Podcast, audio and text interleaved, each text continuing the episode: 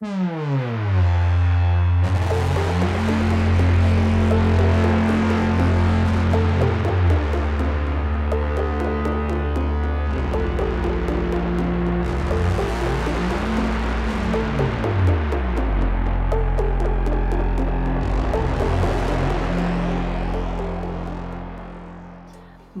à toutes et à tous, vous êtes dans les Bibliomaniacs, votre podcast littéraire, c'est l'émission numéro 110 et je suis avec Léo. Bonjour. Laure. Bonjour. Et Eva. Bonjour à tous. On va parler d'un livre que vous êtes nombreux et surtout nombreuses euh, à avoir aimé. Euh, en tout cas, dans nos auditeurs, quand on a annoncé que qu'on allait en parler, on a eu beaucoup de retours euh, positifs. Euh, donc, euh, on va voir, euh, on va voir ce que nous on en a pensé. C'est Continuer de Laurent Mauvigné aux éditions de Minuit, et c'est Laure qui va nous le résumer. Donc, euh, dans, le, dans Continuer, on suit euh, deux personnages, euh, et Samuel, son fils, qui partent faire un grand voyage, enfin une randonnée à cheval au Kyrgyzstan. Et ce voyage est, c'est pas, pas, du tourisme. Samuel est un, adolescent à, à, problème, très euh, très renfermé euh, sur lui-même, avec euh, des, pulsions violentes, des, des pensées racistes, qui vrillent de plus en plus au point de se retrouver impliqué dans dans une tentative de viol collective sur une jeune fille. Et euh, suite à cet incident, donc Sibylle, sa mère, euh, décide de, de, de, tout plaquer euh, pour pour entreprendre ce voyage avec lui et tenter de, de le sauver en fait de de, de lui-même et de et de sa mauvaise pente.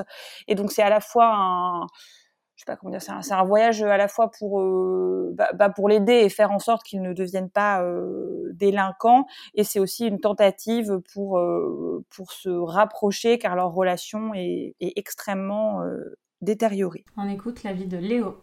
pour être honnête, je ne sais pas vraiment trop quoi en penser. je l'ai lu dans une période où j'avais du mal à me concentrer euh, je sortais d'une panne de lecture et, euh, et je suis jamais vraiment entrée dans le livre. D'abord parce que les personnages ne m'ont pas plu. Le fils, il incarne tout ce que j'ai toujours détesté chez les adolescents, même quand j'étais moi-même adolescente. Bon, je sais que ça fait partie du livre justement, hein, ce thème du, fils adolescent euh, et de, sa relation avec sa mère. Moi, c'est un personnage qui m'a pas mal énervé. Sibylle, la mère, m'a un petit peu agacée aussi. C'est vrai que dans le livre, il y a des révélations qui arrivent dans le dernier quart du roman qui expliquent en grande partie ses réactions, mais pour moi, il était déjà trop tard en fait. Donc euh, peut-être qu'il s'agit d'un problème de construction qui a fait que je me suis ennuyée pendant une bonne partie du roman. Après, je peux pas nier que l'écriture est belle. Il y a des descriptions de la nature et des paysages qui sont magnifiques dans le livre. J'ai aimé le fait que l'histoire se déroule euh, en grande partie au Kyrgyzstan. Je suis pas sûre que tout soit parfaitement authentique, mais en tout cas, euh, l'auteur arrive quand même à nous immerger dans ce voyage que font Sibylle et son fils à cheval. Je reconnais que les relations entre les personnages sont plutôt bien vues, exprimées avec euh, avec beaucoup de simplicité. Et j'ai aussi aimé le fait que, le drame intime soit mêlé aux grands espaces. J'ai trouvé ça plutôt malin. Après, comme je l'ai dit, je me suis pas mal ennuyée et euh, j'ai aussi trouvé la fin un petit peu tirée par les cheveux. Donc pour moi, c'est vraiment une grande réussite. Après, peut-être que si je l'avais lu à un autre moment, dans un autre contexte, je serais mieux rentrée dedans et je l'aurais peut-être apprécié différemment. Voilà, donc euh, bon, je suis pas sûre d'avoir envie de relire du Laurent Mauvigné, pas tout de suite en tout cas. Pour moi, ça n'a pas été une très très bonne lecture. D'accord Léo. Alors moi, je l'ai lu dans des conditions parfaites. Je l'ai lu dans un train. J'avais 8 heures de train et je l'ai lu en un trajet de train. Et ma fille était super dans le train, donc j'ai pu lire un livre entier. Et euh, j'ai trouvé que c'était quand même un livre assez bien fichu. Moi, j'avais un a priori très négatif sur l'histoire et un a priori très positif sur le style parce que j'ai lu Histoire de la nuit. J'avais jamais lu Mauvigné avant cette rentrée-là littéraire, fin de septembre. Et j'ai trouvé Histoire de la nuit euh, complètement scotchant au niveau du style et puis la tension euh, dramatique dans le bouquin. Et par contre, alors mon a priori négatif, vous allez sans doute rigoler parce que c'est tellement subjectif que c'est des traumas de, collège, mais je supportais pas les filles qui aimaient le cheval, en fait, et les dauphins. Voilà. Les chevaux et les dauphins. C'était tatouage pourtant, Coralie, non? C'est vache. Euh... non voilà, ça m'est passé, hein. mais n'empêche que j'irai pas facilement encore aujourd'hui vers une histoire de personnes qui se retrouvent grâce au cheval. Euh, donc je suis passée au-delà de ce préjugé stupide que je sais que j'ai, et j'ai rien contre les chevaux, hein, ni contre les dauphins. Euh, voilà. je ne veux pas de... de commentaires ligue pour les animaux. C'est ça. J'ai trouvé le début absolument superbe. Arrive au, fils, la relation entre le fils et la mère, le fait qu'elle doit venir le chercher comme ça après qu'il ait, fait la, pire chose que peut faire un, fils, enfin qu'il ait été très près de gens qui ont fait la pire chose que peut faire un fils sans intervenir. Donc moi je me suis plutôt du coup accrochée à cette mère qui était en galère évidemment euh, on n'est pas la même personne mais en tout cas moi ça m'a ça m'a attachée j'ai trouvé ça très très très beau euh, cette grande décision et puis cette joie qui était associée hein, quand même, parce qu'elle a la joie associée à la prise de décision, puisque pour pouvoir partir, elle, euh, on le sait très vite, hein, je vous, je vous gâche rien, elle vend une maison qu'elle a jamais voulu vendre et finalement il y a une joie à le faire alors qu'elle avait toujours imaginé ne jamais ressentir euh, ça à l'idée de vendre cette maison. Il y a un élan qui nous emporte avec les personnages, ça a plutôt marché sur moi. Et puis au long cours, je dois dire que ça m'a plu, mais mais euh, j'ai quand même des réserves. C'est pas un coup de cœur. Euh, donc le style est très bien, mais alors j'ai trouvé que les scènes de rêve euh, ne servaient à rien et je les ai passées très vite parce que ça m'intéressait pas du tout les rêves de la mère. Ça m'intéresse jamais les rêves. Et j'ai trouvé euh, que autant il était très euh, juste sur la précision d'une scène courte quand la temporalité est très courte. Et ça, c'est ce qui fait superbement dans Histoire de la nuit, qui est un livre très différent, hein, Léo, Histoire de la nuit. Et ça, il le fait super bien, quoi, au sein d'un dialogue, au sein d'un paragraphe, des choses qui se jouent à travers un regard, un, geste. Enfin, ça, à ce niveau, il y a rien à dire. Et par contre, dès qu'on élargit un petit peu, j'ai pensé qu'il y avait certaines résolutions qui étaient un peu rapides au niveau des personnages. Évidemment, on espère certaines résolutions, mais parfois elles arrivent un petit peu trop par à coup. Je sais pas si je suis claire. J'ai l'impression que le, les choses entre la mère et le fils avancent un petit peu trop, entre guillemets, facilement, parce que c'est quand même pas facile euh, la situation, mais c'est que par grands à-coups et grandes épiphanies, euh, alors que paradoxalement, dans le détail, euh, il est très très doué. Et alors, je sais pas si c'est parce que le livre est trop court, parce qu'il est assez court. Enfin, moi, je trouve qu'il se lit très bien, il est rapide à lire. Mais voilà, l'émotion était là, mais je, les jalons des personnages me paraissaient pas toujours logiques. J'ai pas cru à certaines scènes. Dès lors que c'était un peu plus large, j'étais pas convaincue par ce qui se passait entre eux, en fait. Voilà. Laure, qu'est-ce que tu as pensé, toi? Euh, moi, j'ai une expérience un peu euh, particulière avec ce livre, puisque c'est deux expériences audio, en fait. Continuer, j'ai d'abord euh, écouté avec l'émission de Guillaume Gallienne sur France Inter, Ça peut pas mmh. faire de mal, qui prend un livre et en, en une heure lit des extraits. Et j'avais beaucoup aimé. Et là, en fait, je l'ai repris en, en, lecture audio, avec lu donc par, par Denis Podalides. Et euh, j'ai une expérience très bizarre parce qu'en fait, le fait de l'avoir écouté en entier, n'a absolument euh, rien changé à ma compréhension du livre euh, et à ma perception euh, que j'en avais au format court. Et c'est quand même très perturbant euh, cette impression que les extraits finalement suffisent à, à, faire ce à, à, faire ce livre, parce qu'en fait, à la fois il est court, mais moi j'ai trouvé que sur certains moments, soit il aurait fallu vraiment délayer, mais je suis pas sûre qu'il a une écriture qui s'y prête très bien, soit c'était plus une nouvelle. je, je, je sais pas, il y, y a quelque chose dans le dans dans le format du coup qui m'a intriguée. Mais encore une fois, écouter un livre, c'est quand même spécial. Hmm. L'histoire de la nuit, c'est bien délayé quand même. Hein. Ah peut-être. Alors du coup, je, je, je sais pas, mais là c'est vrai que là il y a eu, mais là avec le propos etc. Il y avait, j'avais l'impression qu'il y avait des, des moments. Et alors en plus pour moi, ce qui était un peu foiré, c'est que je suis d'accord avec toi. Il est très fort dans les scènes où il décrit, où il fait sentir des choses en les montrant. Mais par contre, quand il part dans la psychologie, je trouve qu'il il devient plus lourdeau qu'il ne l'est sans doute. Un exemple, c'est oui, bah en fait, la résolution, c'est que Samuel, il est comme ça, il est, il est raciste, euh, il est, euh, il est agressif parce qu'en fait, il a peur des autres. C'est pas dit de manière aussi grossière, mais, mais presque. Et j'ai trouvé que dans ces moments, il perdait un petit peu en finesse dans ses tentatives mmh. d'explicitation en fait de quels étaient les ressorts psychologiques de ces personnages. Et je suis pas sûre que c'était nécessaire en fait de tirer à aussi gros traits euh, la relation et que effectivement, je suis d'accord avec toi, Coralie, ça donnait une impression de palier à mon avis, déjà, s'il avait enlevé ces phrases, il y aurait peut-être eu moins un peu le côté escalier, quoi. Alors, on avance mm. de, de, d'un, d'un endroit à l'autre. Et alors aussi, ben, je sais pas si c'est aussi parce que c'était lu par deux hommes, mais moi, j'ai eu cette sensation que en fait c'est un auteur qui est tombé amoureux de son personnage féminin, enfin de de, de Sibylle, qui est cette femme brisée mais en même temps magnifique avec euh, une sorte d'élan et enfin d'ailleurs au cinéma je crois qu'il y a eu un film et elle est incarnée par Virginie Efira qui est pas forcément euh, la petite chose euh, vilaine, toute grise qu'on peut avoir en tête. Donc et, et, et, voilà il y a cette espèce de de, de personnage. Je suis complètement amoureuse de Efira. Oui moi aussi. donc du coup en fait je l'avais tout le temps en tête donc ça ajoutait le côté solaire dans, dans, mon esprit.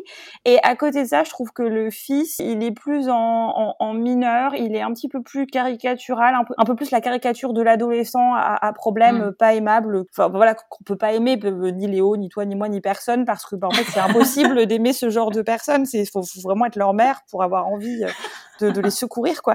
Et, et du coup c'est c'est vrai que euh, j'ai trouvé ça un petit peu dommage. En fait le continuer c'est c'est vraiment elle, c'est c'est pas c'est pas lui continuer, c'est elle comment elle continue sa vie avec ses drames intérieurs etc. Euh, voilà donc mais après bon euh, voilà là je dis des choses que que négatives mais en vrai c'est une belle histoire d'amour je trouve entre une, une, mère et, et, son fils. Il y a, il y a énormément de choses qui sont qui sont très touchantes malgré tous les bémols que je peux avoir parce que de, sur la sur la psychologisation. Moi, le personnage de Sibylle, je trouve que c'est un, un beau personnage de femme très complexe et vraiment bien mené. Et puis Laurent Mauvigné, il a, il a une écriture euh, très simple et en même temps très oui, vraiment très belle. Et, et à l'audio, c'est magnifique. Je sais pas comment il travaille, s'il lit ses textes, mais il y a aucun à-coup, rien. Il n'y a pas un mm. mot où on se dit qu'il est mal placé et il a, il a une écriture, euh, oui, très, vraiment très très belle, quoi. Donc euh, rien, rien que pour ça, enfin, moi, je, j'ai plutôt envie de dire aux gens de le lire, quoi. Enfin, c'est, vous perdez oui, moi, je trouve que c'est, moi, je le recommande aussi. Hein. Ouais, ouais, ouais. Euh, Eva? Moi, j'ai un sentiment un peu mitigé. Euh, il y a des choses que j'ai aimées, il y a des choses que j'ai moins aimées. Alors, à parler du film, euh, moi, j'avais vu le film euh, il y a quelques mois, euh, un petit peu par hasard. Et effectivement, j'avais, avant donc, avant de, m'intéresser au, au, livre et de le lire, et effectivement, bah, pendant la lecture, j'avais, comme tu le mentionnais, Laure, les images de Virginie Efira en tête, et aussi les images magnifiques des paysages, des chevaux, et aussi certaines situations assez marquantes du récit, même si finalement, il y a quand même pas mal de différences entre le film et le livre, euh, notamment sur euh, ce qui s'est passé euh, pour le fils et les raisons pour lesquelles la mère a voulu entreprendre ce voyage. Donc il y a quand même l'adaptation cinématographique s'écarte un peu du fil conducteur du livre. Ce que j'ai aimé effectivement, c'est, enfin, c'est inspiré d'une histoire vraie. Hein. Et effectivement, j'ai trouvé que l'idée de départ est, euh, vraiment euh, ultra intéressante. Euh, cette femme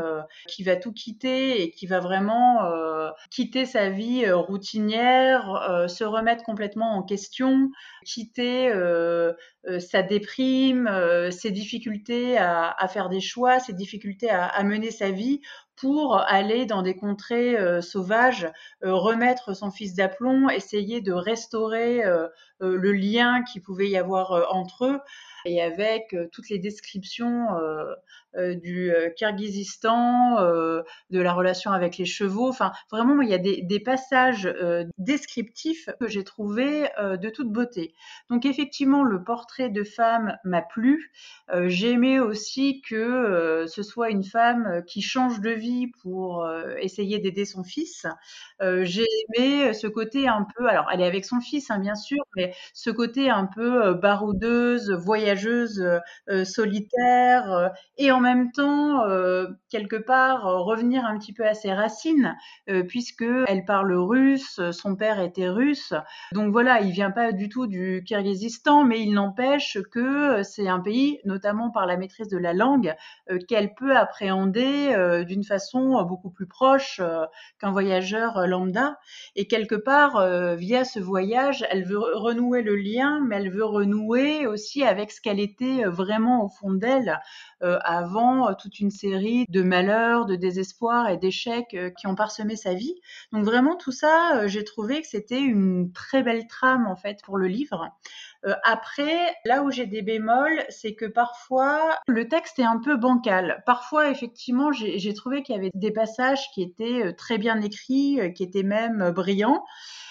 Parfois, je me suis un petit peu demandé ce que voulait dire Laurent Mauvigné et surtout, j'ai trouvé que parfois il manquait de subtilité.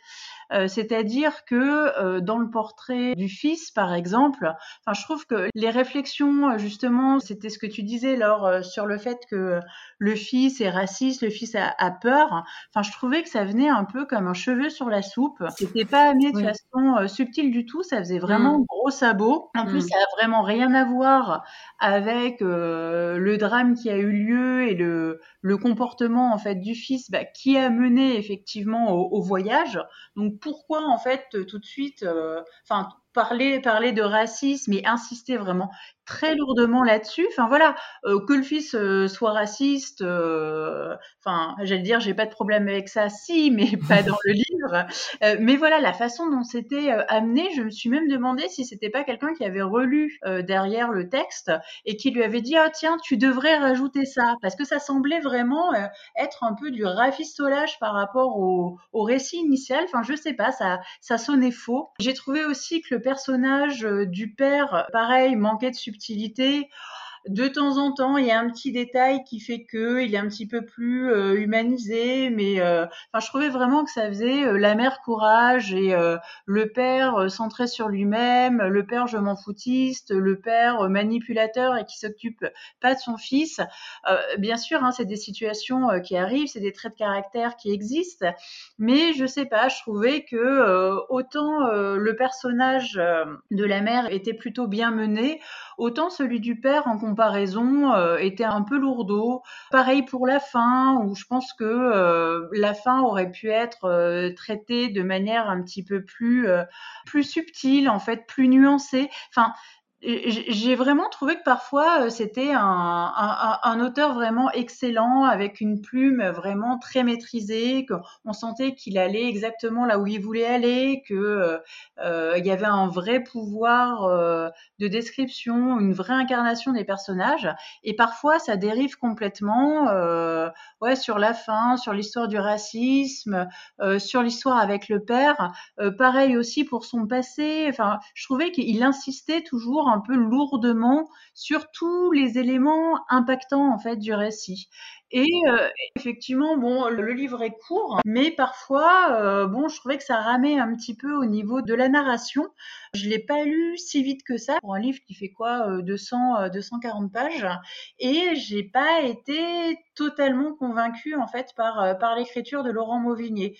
je pense qu'il il tenait vraiment un super sujet et il s'est inspiré d'un article, article qu'il avait lu, mais parfois, voilà, j'aurais voulu un petit peu plus de délicatesse en fait dans ce qu'il décrit. Bah, écoutez, je vous recommande quand même l'histoire de l'année hein, parce que c'est vraiment, enfin, moi je trouve que c'est vraiment hyper prenant. J'ai deux trois réserves, mais alors vraiment, ça m'a complètement accroché. Hein.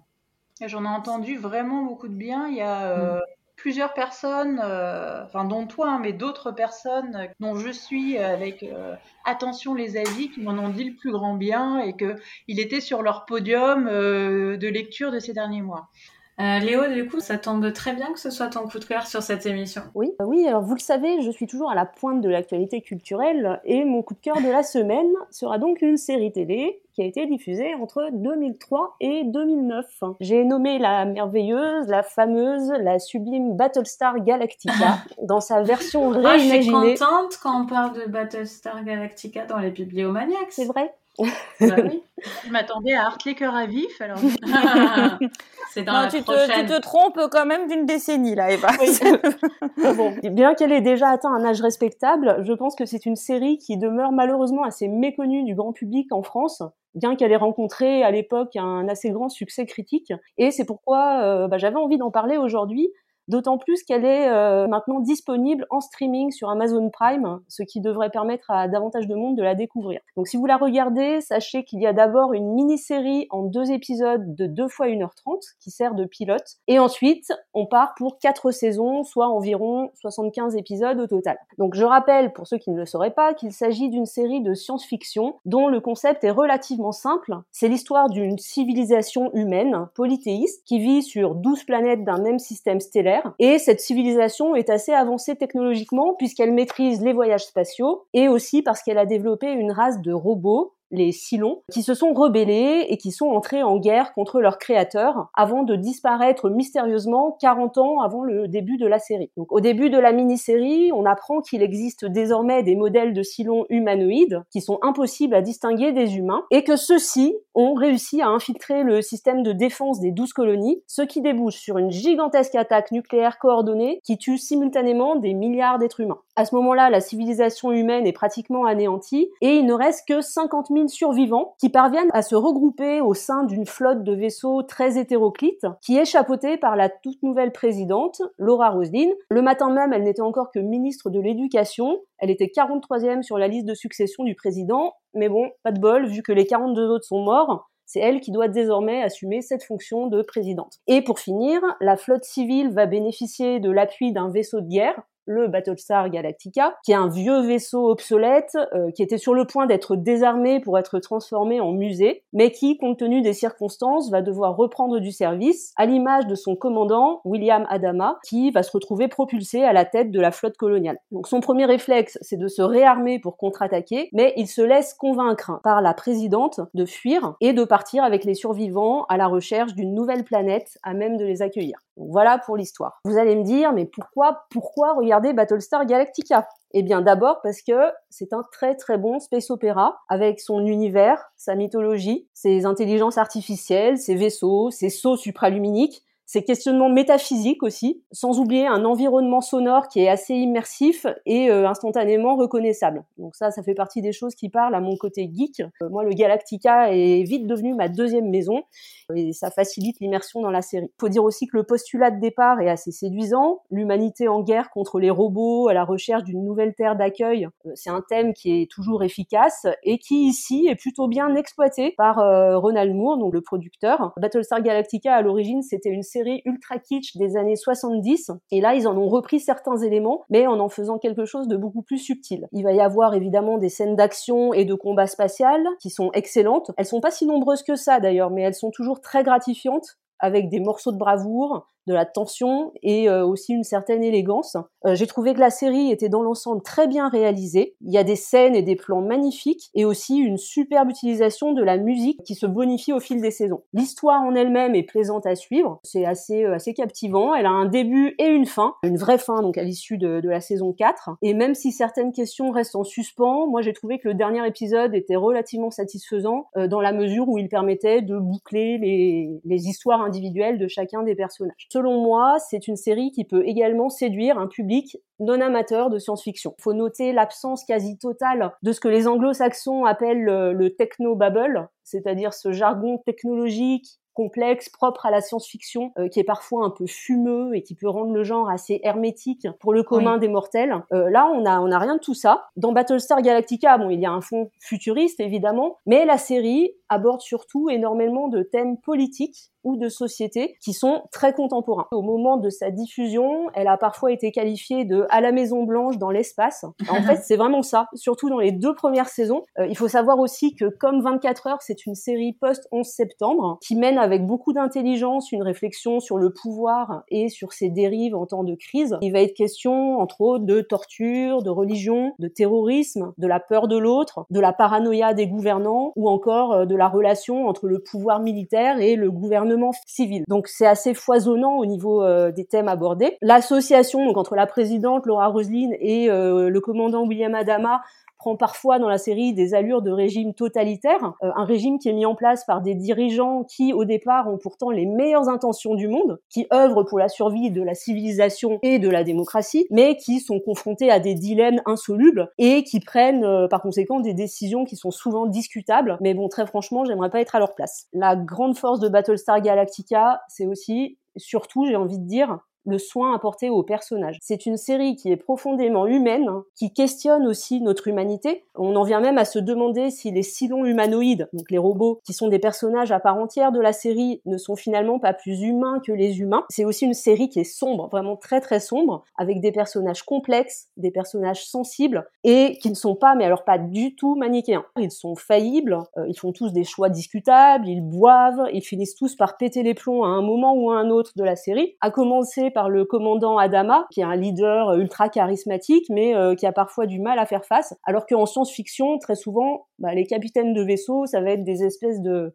surhommes très lisses, qui ne doutent de rien, et là, c'est tout l'inverse. Dans Battlestar Galactica, ce sont souvent les femmes qui prennent le pouvoir. La présidente, les pilotes, les silons de sexe féminin, ce sont toutes des femmes de caractère qui savent ce qu'elles veulent, qui osent prendre des décisions difficiles avec beaucoup de sang-froid et de maîtrise, et qui mènent également plusieurs combats de front, donc euh, pas mal de personnages féminins intéressants. Euh, de façon générale, les interactions entre les personnages sont très convaincantes. La série est très riche de ce point de vue-là, notamment parce qu'elle se base sur des scènes intimes dans la série, il y a plein de petits moments anecdotiques qui donnent de la crédibilité aux personnages et qui les rendent terriblement attachants. Euh, moi, je crois que c'est ce qui m'a le plus plu dans la série. Par exemple, j'ai adoré le fait que Laura Roslin et William Adama, donc la présidente et le commandant, se prêtent des livres et qu'ils lui lisent des livres à voix haute. Et là, je peux vous dire que mon petit cœur de bibliomaniaque a été mis à rude épreuve parce que ça se reproduit plusieurs fois dans la série. Voilà. Et pour ne rien gâcher, tous les acteurs incarnent leur personnage à la perfection. Pour moi, il y en a deux qui se détachent du lot. C'est Edward James Olmos et Mary McDonnell, donc le commandant et la présidente, qui sont exceptionnels dans toutes leurs scènes, mais particulièrement lorsqu'ils sont ensemble. Entre eux, il y a une complicité, il y a une alchimie qui fait des étincelles. Et ils arrivent à exprimer tellement de choses, mais avec un simple geste, une expression du regard, du visage. C'est bouleversant d'intelligence et de simplicité. Et dans la série, leur relation est adorable et elle est parfaitement équilibrée, même si elle est parfois conflictuelle. Moi, personnellement, j'adore toutes leurs scènes, qui en plus sont extrêmement bien écrites. Mais j'aime beaucoup tous les autres personnages aussi. C'est une série qui n'est pas parfaite, qui a quelques défauts, mais qui a un charme fou. Certains épisodes sont absolument enthousiasmants. Après, c'est vrai qu'à côté de ça, il y en a d'autres qui sont un petit peu moins bons. Il y a aussi dans la série un côté mystique qui peut parfois déranger mais la série à son meilleur est montée tellement haut en fait qu'il était difficile de, garder le même niveau d'exigence pendant quatre saisons. C'était une époque où il y avait trop d'épisodes par saison aussi. Oui, c'est ça. On sent que des fois ils ont dû tirer un peu, rajouter des épisodes qui sont pas forcément utiles. En tout cas, moi je garderai vraiment un rapport très particulier à cette série qui restera une de mes séries de cœur avec euh, Breaking Bad et euh, en termes d'investissement émotionnel, de temps et d'énergie consacrée euh, à y penser toute la journée entre les épisodes, euh, je crois très honnêtement que j'ai jamais connu d'expérience aussi intense. J'ai vraiment eu du mal à en sortir au point que ça m'a déclenché donc ma panne de lecture de deux semaines. Ah, c'est ce que j'allais dire. ah non, mais j'ai été tellement remuée par cette série, ça a été épuisant. Et du coup, j'avais vraiment un besoin viscéral d'en parler aujourd'hui. Et ben, on le sent, on le sent, Léo. Mm. En tout cas, voilà, je, je la recommande. Moi, ça m'évoque surtout la série The Office, Battlestar Galactica. Oui. Parce que Dwight dans The Office est fan de cette série et il y a une scène euh, géniale avec ça. pour ceux qui connaissent. Bah, c'est une référence pour les, fans de SF de toute façon, mais je pense vraiment qu'elle peut toucher un public euh, plus large que ça. Eh ben, dis donc, euh, en tout cas, vous nous direz si vous vous y remettez ou si vous découvrez grâce à sa nouvelle diffusion. Merci Léo. De rien. Et qu'est-ce que vous êtes en train de lire, les filles? euh, moi, je lis le nouveau Dolores Redondo qui s'appelle La face nord du cœur. Moi, je lis euh, Normal People de Sally Rooney qui va sortir bientôt à l'Olivier, mais je l'ai eu en anglais à la bibliothèque. J'ai vu la série moi, il y a quelques temps, alors je ne sais pas si c'est l'adaptation euh, exacte, mais en tout cas la série m'a beaucoup plu. Oui, il paraît que la série est très bien. Mon grand ami qui me conseille de très beaux livres m'a dit que le, livre était excellent, qu'il fallait absolument que je le lise. Je, regarderai la série si ça m'a plu. Je le lirai aussi. Euh, Laure? Euh, Moi, je lis euh, un, enfin, je relis un livre pour l'affiche des Bibliomaniacs, c'est Les Braises de Sangor Maraille. Je l'ai en ma possession aussi. Léo, tu dis quoi? Enfin, tu lis. Est-ce que tu lis? Oui, tu lis maintenant. Essayer hum. de lire. Oui, ça revient petit à petit. Donc, je vais essayer de lire Les Lumières de l'aube de Jacques Miller, que je vais lire en anglais. Je crois qu'Eva l'a lu et avait bien aimé. Oui, oui, oui, je l'ai lu. Ouais. C'est euh, exactement, voilà, sur une histoire de meurtre. Euh, tu me diras, j'aime bien les true crime, si c'est bien. Tu me diras. Moi aussi, j'aime bien ça. Mm. Moi, c'est en thérapie qui m'empêche un peu de lire en ce ah moment. Ah bah, j'ai l'intention de la regarder aussi. ah bah, ne t'y mets pas trop vite parce qu'une fois que tu commences, euh, oui, c'est très dur de s'arrêter. De toute façon, là, j'ai encore besoin d'un petit sas entre gars. Ah un petit sas de littérature avant. voilà. On vous souhaite à toutes et à tous d'excellentes lectures et d'excellentes séries de SF également. Et on vous dit à la semaine prochaine. Salut. À bientôt. Au revoir. Au revoir